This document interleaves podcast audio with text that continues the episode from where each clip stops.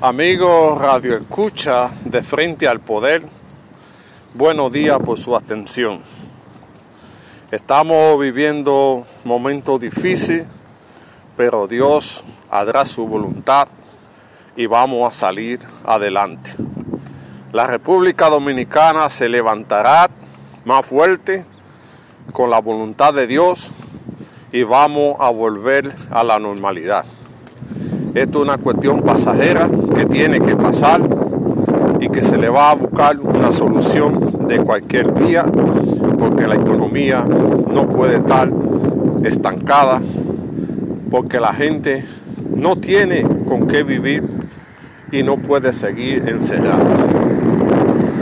En el día de hoy queremos poner en el debate las voces que se han levantado para detención de mandato constitucional.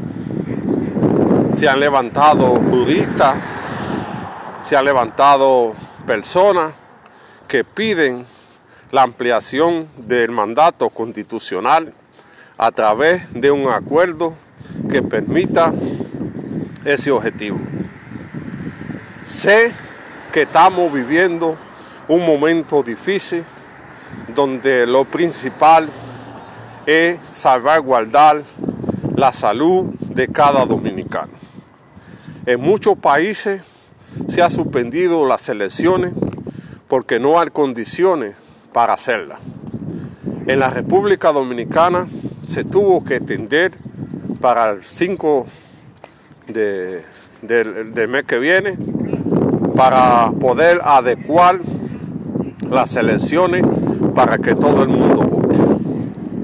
Es una situación complicada porque muchos de los dominicanos que viven en el interior tienen derecho a votar, aunque ya se le ha vulnerado el derecho en la primaria del partido que no se dejan votar. El derecho al voto en las elecciones es un derecho constitucional que no puede ser violentado. De violentarse el derecho de cada dominicano de votar, el candidato que salga electo podía ser un presidente de facto porque no ha contado con la voluntad de todo el pueblo dominicano y porque se ha prohibido votar a la gente del interior. Esto deben buscarle una solución porque no es conveniente para la democracia, llegar a un acuerdo dejando fuera todo el que vive en el exterior.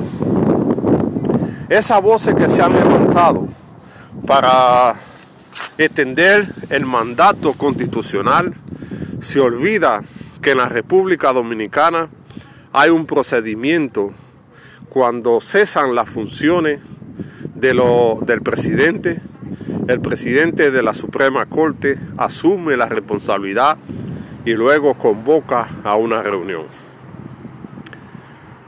Se le ha olvidado que Dominicana no está sola, que la comunidad internacional está vigilando el proceso que se lleva en el país y que debe ser lo más transparente posible, adecuado a la ley y a la constitución.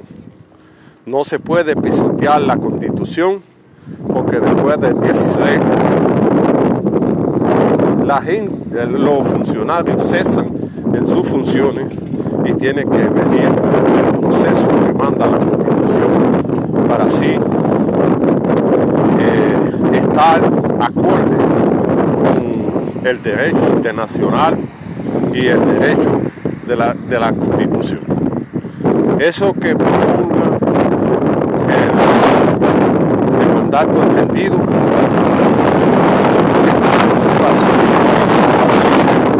pero la dice otra cosa. La constitución plantea claro cuál es el procedimiento que pasa esto. Nunca había pasado en la República Dominicana y es por primera vez que nos vemos en esto y debemos salir con dignidad. Debemos salir ajustado a la constitución y aquellos que cumplieron, gracias por su servicio, pero deje que la República Dominicana continúe, que continúe con su democracia, que continúe con su constitución y que se lleve el proceso adecuado. Nadie permanente en la vida, todo el mundo tiene que pasar y esta no debe ser la excepción.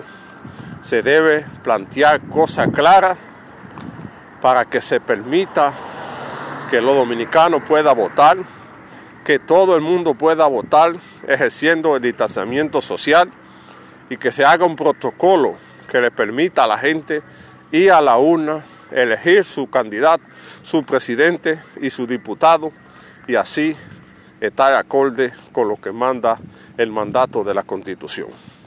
Esto es lo que manda y esto es lo que debe hacerse.